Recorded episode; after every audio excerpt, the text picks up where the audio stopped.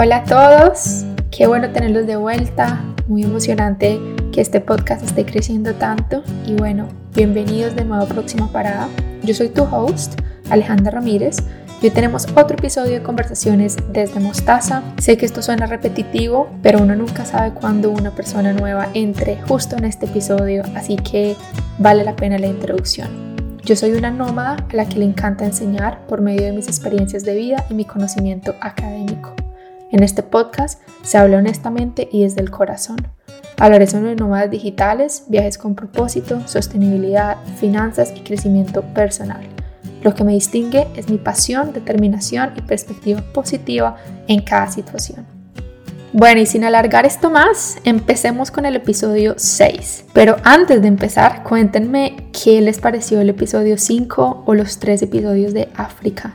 Mándenme un mensajito, háganmelo saber porque para mí es muy importante. En todos los episodios hasta ahora, la mayoría han sido como una línea del tiempo de estos últimos 14 años en Australia. Y decidí empezar este podcast con línea del tiempo para que ustedes tuvieran un contexto de quién soy yo, por lo que he vivido y pues para que me conozcan un poquito más. Una vez acabemos con esta línea del tiempo, empezaré a hablar de otros temas y tengo pensado también hacer un podcast de mediado de semana con pensamientos de semana como lo hice en el episodio número 4, porque siento que a veces en las redes sociales no puedo compartir mucho de lo que me pasa para no saturar y el podcast es muy bueno. Los que me quieran escuchar y chismosear, bienvenidos. Ya les conté mis primeros cuatro años universitarios en la universidad, que me gradué, me fui a Kenia a viajar el mundo por nueve meses y cuando volví después de tres meses y medio de Kenia, ¿qué pasó? Este episodio es para contarles esa transición.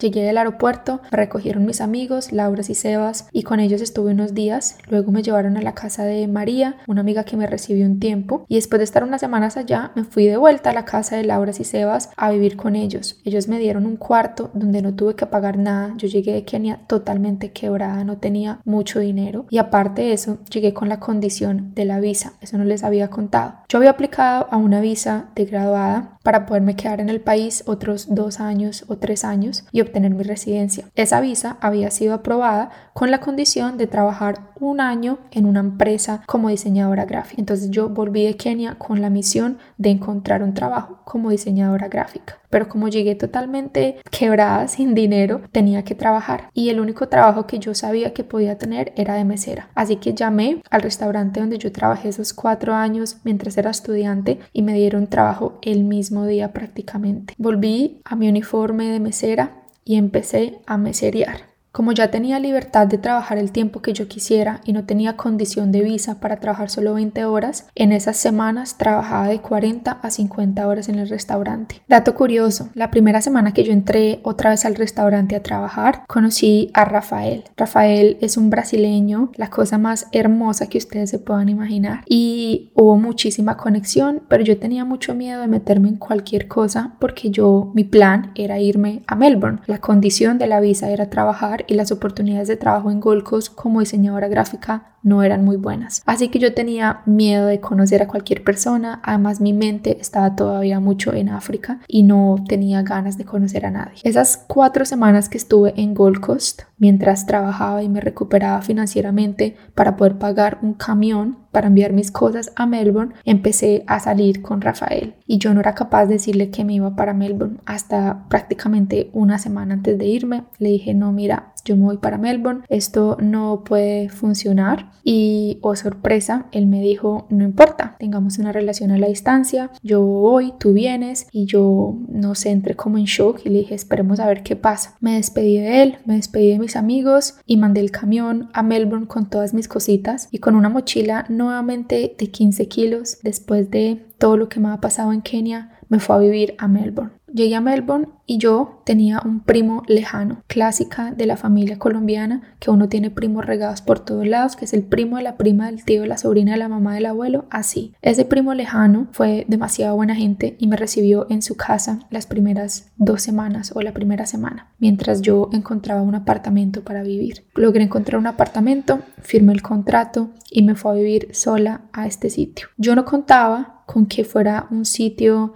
de una cultura diferente. Es decir, este sitio se llama San Kilda East y San Kilda East es muy conocido por tener judíos y familias judías. Resulta que a diferencia de Gold Coast, Melbourne es bastante multicultural. Aquí se ven personas y culturas de todos lados del mundo. En Gold Coast no se ve tanto. Entonces esta era la primera vez que yo veía familias enteras caminando judías. Para mí fue un poco en shock porque yo no conocía ni cómo se vestían ni cómo caminaban. Ellos se visten todos de negro, los hombres tienen un corte particular y se ponen sombrero, las mujeres también eh, son, son como muy tradicionales y me causaba demasiada curiosidad. Lo bueno fue que me dijeron que esa parte, ese como suburbio que se llamaba San Kilda East, era también muy seguro y era muy familiar y que los judíos en sí eran gente bien familiares, así que estaba segura de alguna forma en ese sitio. Desde que llegué a Kenia, ese contraste de primer mundo y llegar de una vez a trabajar, yo les confieso que para mí fue durísimo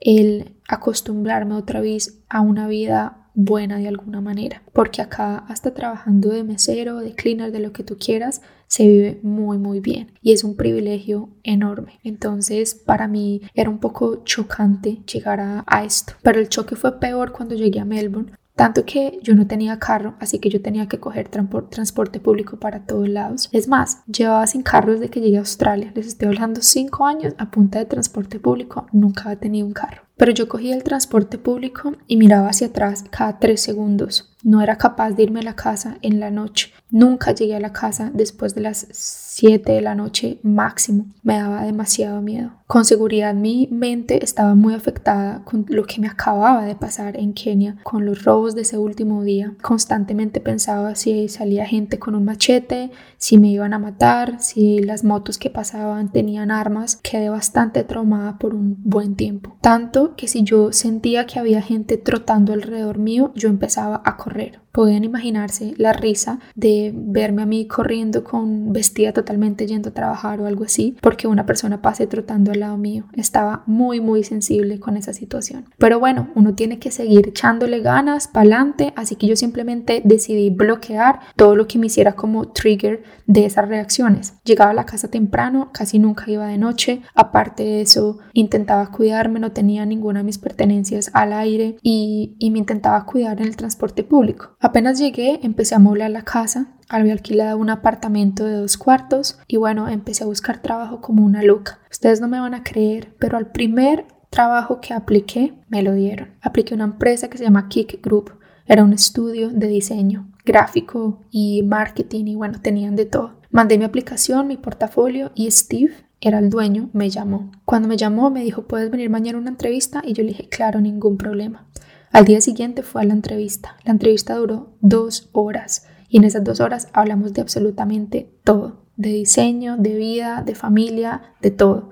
Steve es un griego, el típico griego que es un poco machista, pero a la vez es bastante emprendedor y empresario. Y tuvimos una conexión muy buena, me presentó a toda la gente del estudio, también cogió mi portafolio y algo curioso fue que empezó a corregir todos los errores que yo tenía en mi portafolio con un lapicero rojo. Por ejemplo, doble espacio que tenía entre letras, o alguna imagen que no estuviera bien, algún diseño que él pensaba que tenía que estar mejor y yo me quería morir porque el, el portafolio me ha costado 100 dólares imprimirlo y yo decía, pero ¿cómo me lo está dañando? Y si no me dan el trabajo y yo ando a sacar plata para pagar otro portafolio, todos esos pensamientos que le pasan a uno en su primer trabajo. Por suerte, ese mismo día en la tarde me mandó un mensaje y me dijo, nos gustaría que vinieras la semana que viene a hacer un entrenamiento y a ver si funcionas o no funcionas en la oficina. Así que yo súper emocionada fui a comprar ropa un poco más decente, no tenía ropa para trabajar en un estudio y bueno, el lunes de la semana siguiente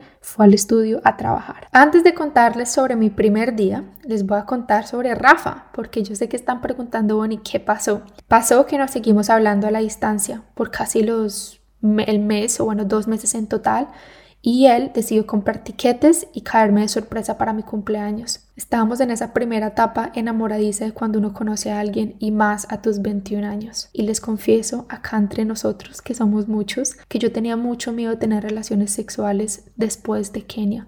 Yo quedé un poco traumada, se puede decir, de la cantidad de enfermedades sexuales que existen y cómo la gente no se protege. Yo no sé culturalmente cómo sea en Latinoamérica, porque no viví mucho tiempo allá, me fue a los 17, pero aquí en Australia hay centros médicos para que la gente se haga constantemente exámenes de enfermedades sexuales. Puede ser anónimo y tú puedes ir y te hacen de todo lo que tú quieras. Sífilis, gonorrea, sida, cualquier enfermedad de transmisión sexual. A mí eso me parece increíble porque es una manera de que la gente se sienta también protegida y que también puedan cuidar a las otras personas. No sé si a ustedes les pasa, pero yo quedé con eso desde Kenia y siempre me pregunto cuando conozco a alguien o estoy en una relación en el pasado de esa persona y en cómo ha sido su vida sexual y si se han cuidado y protegido. Es muy fácil para todos decir, no, no, tranquila, yo me he cuidado, yo me he cuidado, pero en realidad la gente se cuida, en realidad la gente va a un hospital a hacerse exámenes y asegurarse que estén limpios de todo. Yo la verdad lo dudo, pero bueno, yo soy de las que hago eso y me cuido y me protejo y siento que todos deberíamos hacerlo, no solamente por nuestro cuerpo, pero también por la responsabilidad que tenemos al tener relaciones sexuales con cualquier otra persona. Pero bueno, Charles se volvió para Gold Coast, él siguió su vida por allá, yo seguía en Melbourne y lo que hicimos durante todo un año era vernos cada tres semanas. Una vez él compraba tiquetes y la otra vez yo compraba tiquetes y él venía a Melbourne o yo iba para Gold Coast. Así estuvimos casi que un año entero. Primer día de trabajo. Las manos me sudaban, yo solamente pensaba que no era suficiente. Me sentía un poco débil. A veces pensaba que mi talento no era el mejor y tenía muchísimas dudas si, si iba o no iba a poder trabajar en la industria del diseño. ¿Por qué estos miedos? Yo creo que es normal tener miedos porque uno constantemente se está comparando y eso hace parte de la vulnerabilidad. Pero también uno tiene que aprender a salir de esa burbuja de pensamiento de que uno no es suficiente. Llegué a la oficina, conocí a toda la gente nueva, conocí a otros diseñadores que eran junior como yo, o sea, principiantes, y conocí a dos senior designers que son como los diseñadores más pro. Uno se llamaba Tom y la otra se llamaba Mary. El día de hoy digo que ellos dos fueron unos ángeles para mí. Mi jefe Steve, por el otro lado, tenía muchos problemas mentales entre ellos un poco de bipolaridad, entonces su estado anímico variaba demasiado de día a día. Acuerdo mucho que un día llegó, se sentó al lado y yo estaba haciendo una presentación para un cliente y me dijo, eso es espectacular, está divino, te felicito, quedó brutal, no se te olvide poner el logo de la empresa. Yo no cabía de la emoción, de la felicidad, tenía el corazón a mil y al final de la tarde, a eso de las 5, cuando ya es hora de irse, Vino otra vez y se sentó al lado y me dijo, muéstrame cómo quedó la presentación. Se la empecé a mostrar y me dijo, esto está horrible, esto no es digno de la empresa, quita nuestro logo, qué pena, a qué universidad fuiste. Me trató tan, tan mal que yo empecé a llorar. Empecé a llorar y Tom vio que yo estaba llorando, se me acercó y me dijo, no te preocupes, vamos a hacer la presentación de nuevo, yo pienso que está bien, pero vamos a hacer lo que Steve quiere. Ese día estuve hasta las 3 de la mañana en la oficina volviendo a hacer toda la presentación sola. Una vez la terminé, la envié y yo esperaba que al día siguiente me dejaran por lo menos llegar una hora tarde para poder dormir, porque yo tenía que coger transporte público para volver a la casa. Llegué a la casa muy muy tarde, dormí un par de horas y cuando me levanté a las 8, Steve me ha mandado un mensaje diciéndome que esperaba que estuviera ahí a las 9 en punto para que yo misma hiciera la presentación al cliente. Me bañé, me vestí y fue de vuelta a la oficina, hice la presentación al cliente. Lo bueno fue que el cliente le encantó absolutamente todo. Al final del día, Steve vino y me pidió perdón y me dijo que había tenido un episodio y que en realidad la primera presentación había estado bien. Pero para mí esas disculpas no valían absolutamente nada. Yo ya me había sentido súper mal, ya había llorado, había trasnochado y bueno, esa no fue la única vez que me pasó eso. Episodios como ese de que es lindo y no es lindo, eres buena, no eres buena, pasaron muchísimas veces. Pero yo tenía que aguantar el año entero, que fue lo que inmigración me pidió para poderme quedar en el país. Así que cualquier pelea, cualquier cosa que pasara con Steve, yo tenía que morderme la lengua, aceptarlo y simplemente hacer lo que él me pidiera. No tenía en ese momento ni la actitud ni la motivación de empezar a buscar otro trabajo. En mi cabeza solo estaba el completar los 12 meses que inmigración me pedía para yo poder aplicar a mi residencia. Y el único escape que tuve durante ese tiempo eran las visitas que hacía Rafa o cuando yo iba a Golcos a visitarlo a él y a visitar a mis amigos. Ese tiempo que duré en Melbourne en realidad yo no hice mucho. Yo no salía con nadie, yo no salía a rumbear, yo no salía a cenar. Mi rutina era gimnasio, trotar, casa, trabajo y se repetía. Cuando venía Rafa íbamos a conocer sitios o si no yo iba a Golcos y no más. Así giró mi vida durante esos meses que estuve en Melbourne. Ahora les voy a hablar sobre Anita. Anita es uno de los personajes que más significado tiene en mi estadía en Australia. ¿Quién es Anita? Anita es una australiana que conocí en la Universidad de Griffith cuando las dos éramos estudiantes. Ella estudiaba diseño de producto y yo diseño gráfico. Nos volvimos muy, muy, muy amigas. Anita es la típica persona que no tiene filtro, que tiene un corazón gigante, que hace lo que sea por esa amistad o por la persona que esté a su alrededor. Así que las dos conectamos muchísimo. Dio la coincidencia que Anita estaba también viviendo en Melbourne con su novio. En ese tiempo era un europeo. El novio estaba en la visa de ella, así que los dos estaban por trabajo y por visa viviendo en Melbourne. Pero ninguna de las dos teníamos muchos amigos, así que decidimos unir fuerzas y nuestro amor por el diseño y empezamos a hacer productos, sobre todo productos que fueran reciclados o productos donde pudiéramos reusarlos. ¿Qué empezamos a hacer? Fuimos a tiendas de segunda a comprar tela y empezamos a utilizar todas esas bolsas de plástico que vendían en el supermercado. Las cortábamos y las poníamos una encima de la otra entre cuatro y cinco bolsas y luego con un papel y con una plancha las planchábamos y con eso se derretían para crear una bolsa mucho más fuerte. Esas bolsas las cortábamos en forma cuadrada y las cosíamos con la tela y así hacíamos monederos y también forros para computadores y para celulares. Empezó como una pasión y un amor al planeta y a buscar una forma de reusarlo y también para mantenernos entretenidas y aprender algo nuevo que era coser, lo cual yo no sabía hacer. El tiempo fue pasando, Anita y yo seguimos creciendo como amigas y como diseñadoras. Rafa iba y venía de vez en cuando y yo seguía trabajando común y corriente en el estudio, aguantando lo que más podía de esa relación con Steve. Un día en la tarde recibí una llamada y era Anita. Estaba llorando lo que ustedes no se puedan imaginar. No podía ni siquiera hablar y contarme qué era lo que estaba pasando. Solo me dijo que por favor fuera donde yo estaba. Así que cogí un taxi. Ni siquiera le dije nada a Steve. Solamente le dije a Tom que me tenía que ir. Y me fui. Me fui, llegué a su oficina, la recogí y de ahí nos fuimos en otro taxi hasta su casa donde ella tenía su carro. Ahí me contó que se había dado cuenta que su novio llevaba meses poniéndole los cachos con su jefe. Estaba totalmente destrozada. Yo me llené de rabia y le dije, nos vamos y nos vamos ya de acá. Empacamos todas sus cosas, la metimos a su carro, que es un carro chiquitico, y nos fuimos para mi apartamento. En mi apartamento pusimos todas sus cosas y ahí fue cuando Anita se fue a vivir conmigo. En ese tiempo yo alquilaba mi segundo cuarto y en ese segundo, y en ese segundo cuarto vivía una colombiana que se llamaba Cristina Chris no tuvo ningún problema con que Anita se quedara conmigo y desde ahí Anita se quedó en mi cama conmigo por más o menos unos dos o tres meses hasta que se fue a vivir a Sunshine Coast, que es en el otro estado de Queensland donde su familia vivía. En esos dos o tres meses decidimos empoderarnos como amigas y como mujeres.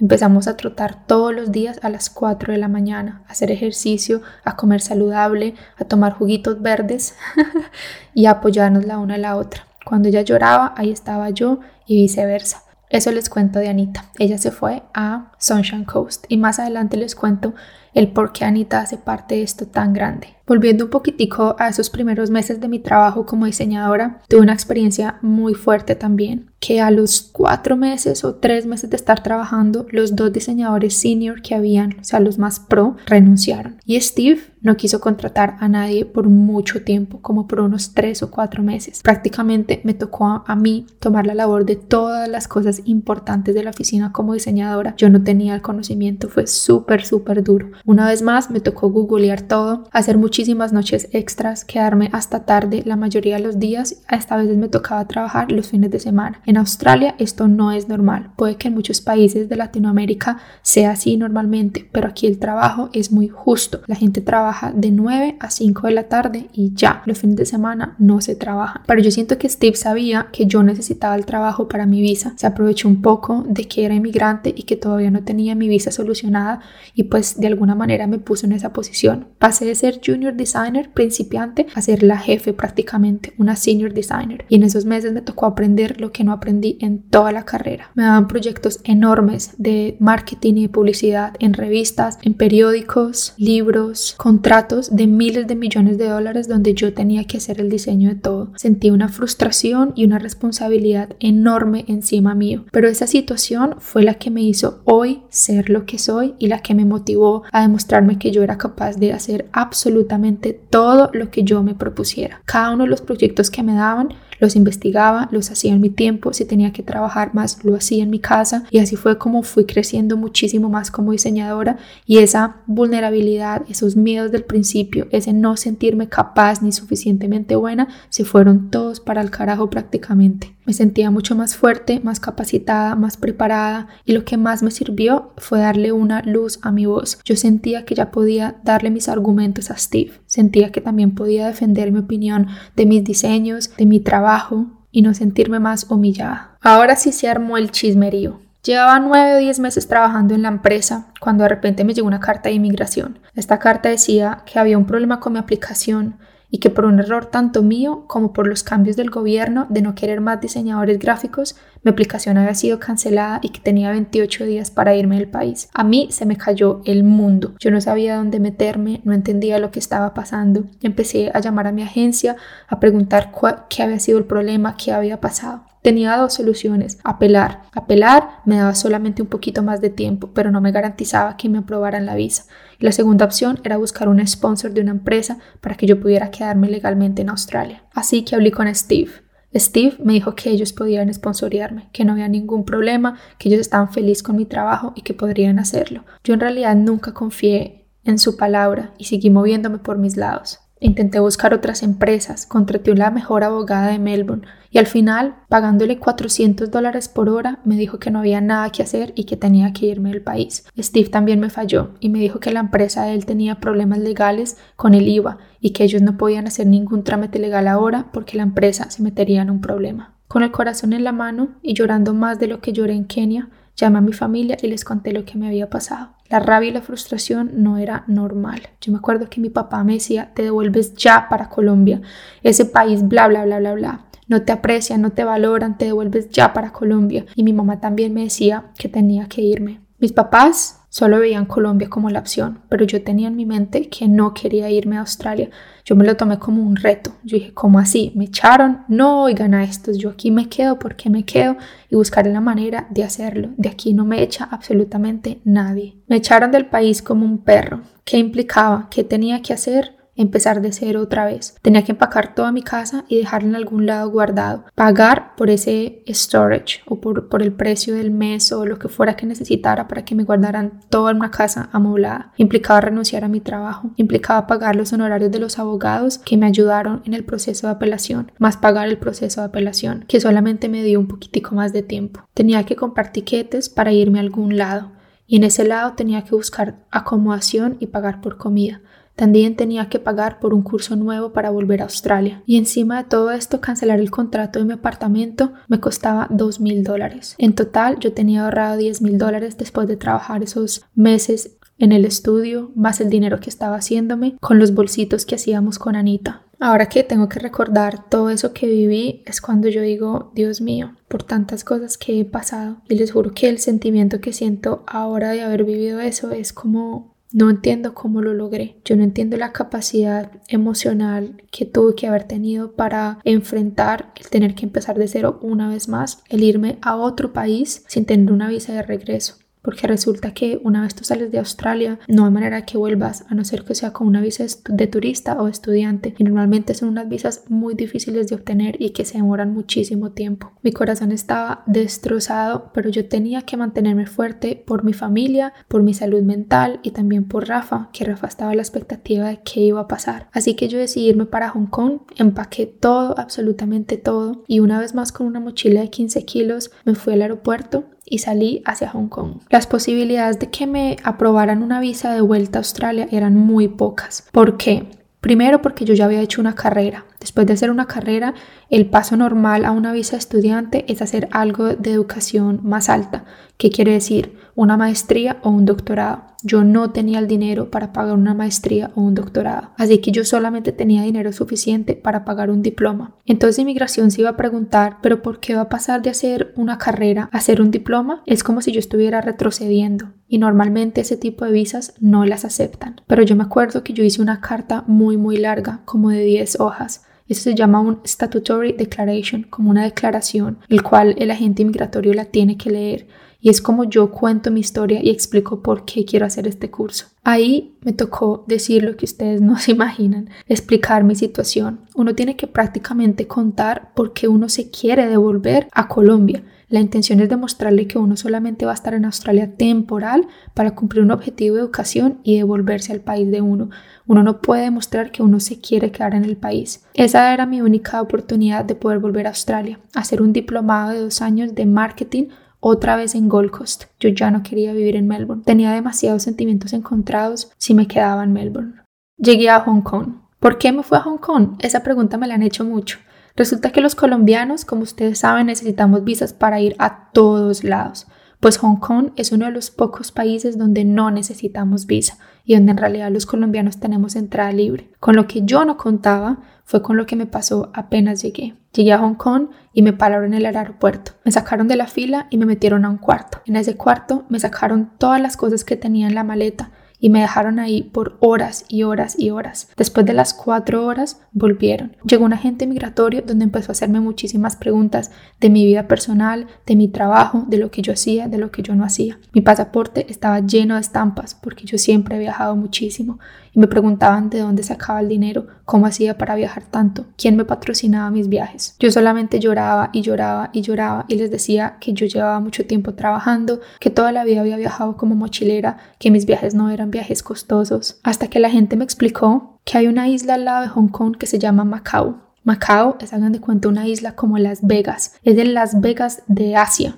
Ahí es donde la mayoría de narcotraficantes y gente de mucho poder, ricos o cualquier persona que tenga dinero puede ir a tener ese estilo de vida de juegos, de gamble y un Las Vegas prácticamente. Pero resulta que la mayor trata de blanca y prostitución en Las Vegas es de colombianas. Así que yo cumplía con todos los requisitos que ellos veían en una prostituta. Tenía una maleta chiquita de 15 kilos, no tenía etiquete de vuelta, iba sola y era mujer. Solamente por esas razones me tuvieron en total casi todo un día. ¿Qué me salvó? Me salvó que pude encontrar una copia de mi diploma de grado de la universidad, que pude demostrar que trabajaba y que tenía un trabajo normal en Melbourne como diseñadora gráfica. Yo nada, ninguno de estos documentos yo los tenía a la mano y no tenía internet, así que después de un tiempo me dejaron utilizar el internet para yo poder encontrar los documentos y cuando se los mostré me dejaron libre. Salí del aeropuerto a coger un tren para llegar a la ciudad. Y lo único bueno que Hong Kong tiene es en dónde me quedé. Cuando estaba en Kenia les conté de Nick. Pues resulta que Nick y yo mantuvimos el contacto y le conté que me habían echado del país y que me iba para Hong Kong. Coincidió con que su primo y la esposa de su primo, que era una japonesa, vivían en Hong Kong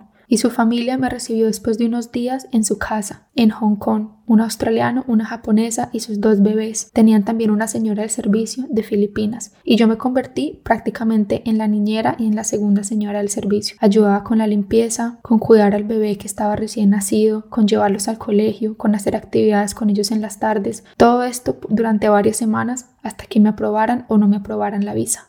Ay, Dios mío, Solamente contar esta historia se me revuelca todo. Este episodio lo voy a dejar hasta acá porque siento que la historia de Hong Kong y cuando volví al país es bastante larga y compleja, así que les hablaré más de eso en el siguiente episodio.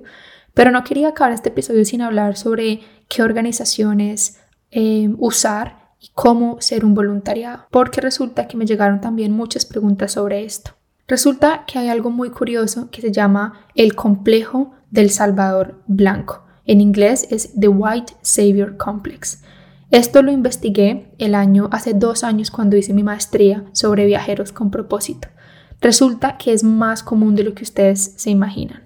Esta frase y este término es conocido sobre todo en países occidentales como Estados Unidos, Canadá, algunos países europeos y Australia, donde son países de primer mundo. Hay mucho dinero y poca diferencia social. Muchas empresas empezaron a crecer con el concepto de hacer voluntarism, voluntariado y turismo juntos. La mayoría de estas empresas lo que hacen es traer a estos turistas de otros países, como yo lo hice, y tener una experiencia haciendo un voluntariado con escuelas, con niños huérfanos, construcción, doctores, lo que ustedes se puedan imaginar. Al principio todo eso sonaba muy bonito, como una labor social muy muy linda, pero con el tiempo se volvió un negocio bastante lucrativo y muchas personas lo empezaron a hacer más y más y más, a crear organizaciones. ¿Qué empezó a pasar? El dinero que la gente pagaba no llegaba a la gente que en realidad lo necesitaba.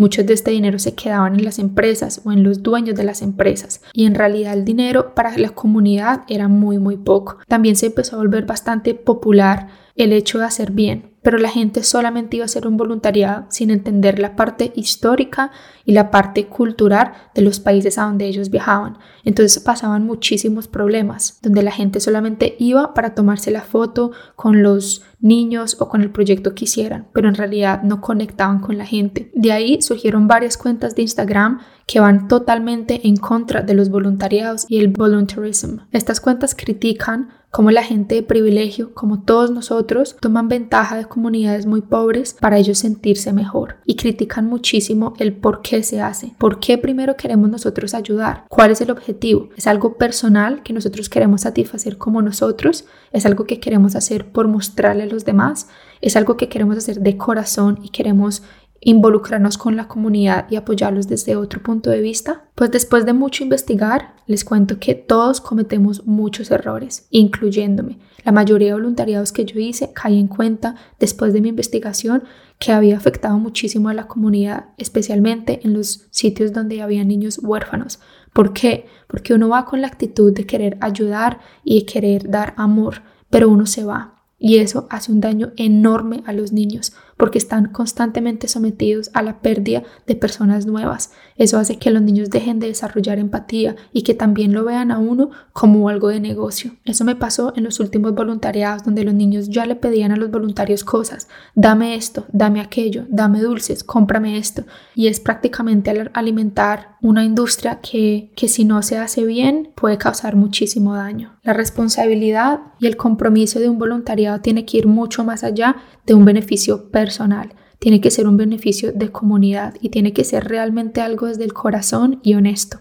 El sentarse a entender la comunidad antes de querer tomarse fotos con ella, antes de querer pretender ser algo. Escucharlos, aprender sobre la historia, entender la cultura y solamente estar un poco más abierto a lo que en realidad ellos necesiten, sin uno querer imponer lo que uno cree que ellos necesiten. Por eso hoy en día yo soy de las que piensa que uno sí debería hacer voluntariados, pero uno debería primero buscar una organización de donde uno sepa que el dinero va de vuelta a las comunidades. Y segundo, cuando uno haga el voluntariado, uno hacer el esfuerzo de apoyar de manera honesta y de mente abierta a entender, analizar y valorar por lo que estas culturas hayan pasado. Entonces mi invitación hoy es a que primero analicemos el privilegio. ¿Qué es ser privilegiados? Todos tenemos privilegios diferentes. Por ejemplo, yo tengo el privilegio de estar en un país de primer mundo donde tengo salud, donde tengo seguridad, donde puedo caminar como mujer y viajar como mujer tranquila y no tener tantos riesgos como otros países.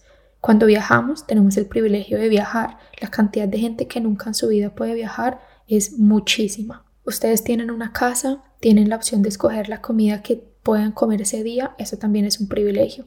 Así que el privilegio viene no solamente de la parte económica, sino muchos colores, sabores y tamaños. ¿Cómo podemos utilizar ese privilegio que nosotros tenemos de ir a otra comunidad a de alguna manera apoyarlos? ¿Cómo?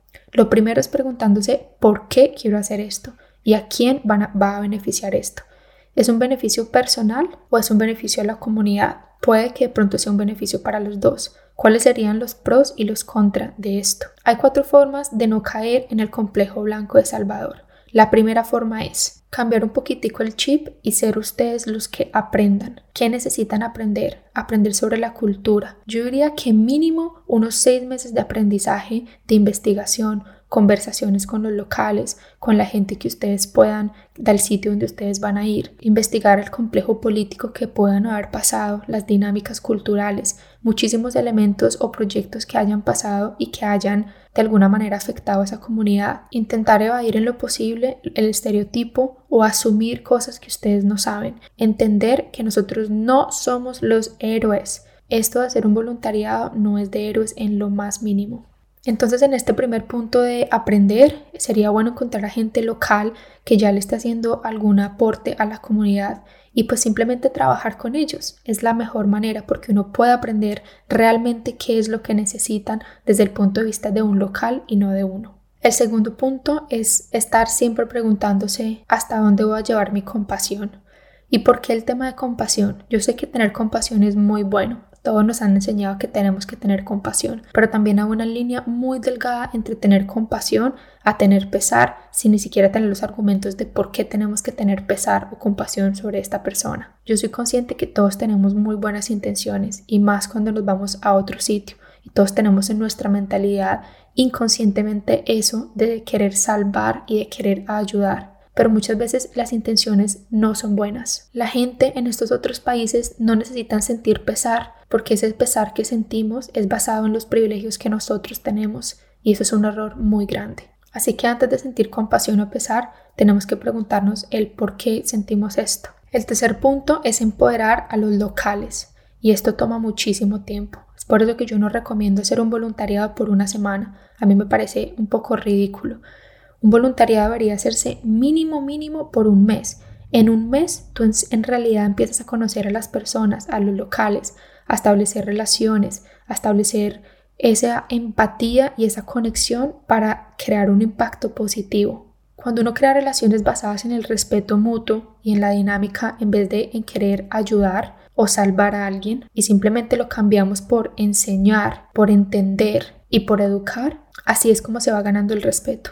Entonces si uno empieza con proyectos con locales, donde los mismos locales vean que se puede hacer muchas cosas por crecer una comunidad y por educarlos, cuando uno se vaya no va a tener un impacto tan negativo, porque esos locales van a poder crecer y llamar a otros locales para que el proyecto o la, lo que sea que se quiera hacer se continúe y con eso uno no va a tener un efecto tan negativo cuando uno se vaya. La idea es que sea sustentable entre los locales y se quede dentro del país, que no necesiten de pronto una ayuda externa. Cuando uno puede educar y mostrarle a la comunidad que ellos también pueden, es la mejor manera, de alguna manera, apoyar. Y la cuarta es evitar en todo lo posible los temas religiosos o uno querer incentivar a que crean en lo que uno cree. Si uno va a otro país, a otra cultura, uno tiene que llegar allá con la actitud de dejar todo lo que lo rodea a uno y lo que uno es a un lado, Ir con una mente más abierta, donde uno pueda entender toda la parte cultural de ellos y también la parte religiosa, es muchísimo mejor. No promocionar las creencias de nosotros ni nuestras religiones, porque eso también puede causar muchísimo daño culturalmente. Y bueno, yo creo que estos primeros cuatro pasos son los más importantes para poder evitar entrar en el complejo blanco. Espero que les haya gustado y bueno, nos vemos en el próximo episodio, el episodio 7 que tengan todos una feliz semana. Chao.